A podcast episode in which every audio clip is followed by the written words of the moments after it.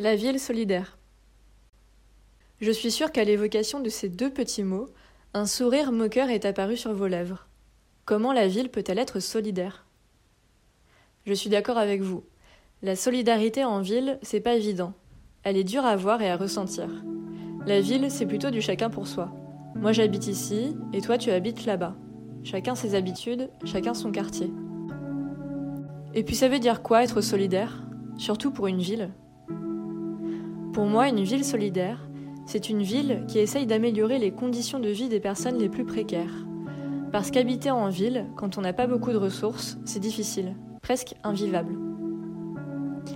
Pour la première saison de Rêve la ville, on va tenter de comprendre ce qu'est une inégalité territoriale.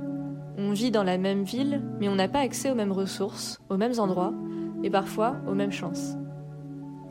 Poser la question des inégalités territoriales, c'est comprendre comment éviter de créer une ville à deux vitesses, où une partie des habitants serait heureux de leurs conditions de vie et où l'autre en subirait les conséquences.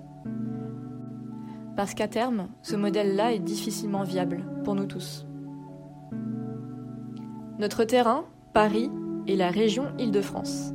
C'est la région la plus peuplée, c'est aussi elle qui détient la palme d'or en matière d'inégalité. Ça vous angoisse? Promis, on va sérieusement s'attaquer au problème. On va d'abord en discuter lors du premier épisode avec une personne capable de résumer la situation et de nous raconter comment on en est arrivé à construire une ville aussi inégale. Puis avec quelqu'un qui connaît bien le projet du Grand Paris, vous savez, ce projet urbain dont on entend parler depuis plus de 10 ans, mais personne ne sait réellement à quoi cela va ressembler. Avec elle, lors du second épisode, on va essayer de comprendre si la ville de demain peut être plus solidaire. Et puis on va peut-être en apercevoir les prémices de la ville solidaire lors du troisième et dernier épisode de la saison, avec une personne engagée pour une association qui n'a pas attendu que l'on se pose toutes ces questions pour agir. Alors si ça vous a mis la puce à l'oreille, retrouvez bientôt l'identité des invités sur les réseaux sociaux, at Rêve la Ville, sur Instagram, Facebook et LinkedIn. Et moi je vous dis à bientôt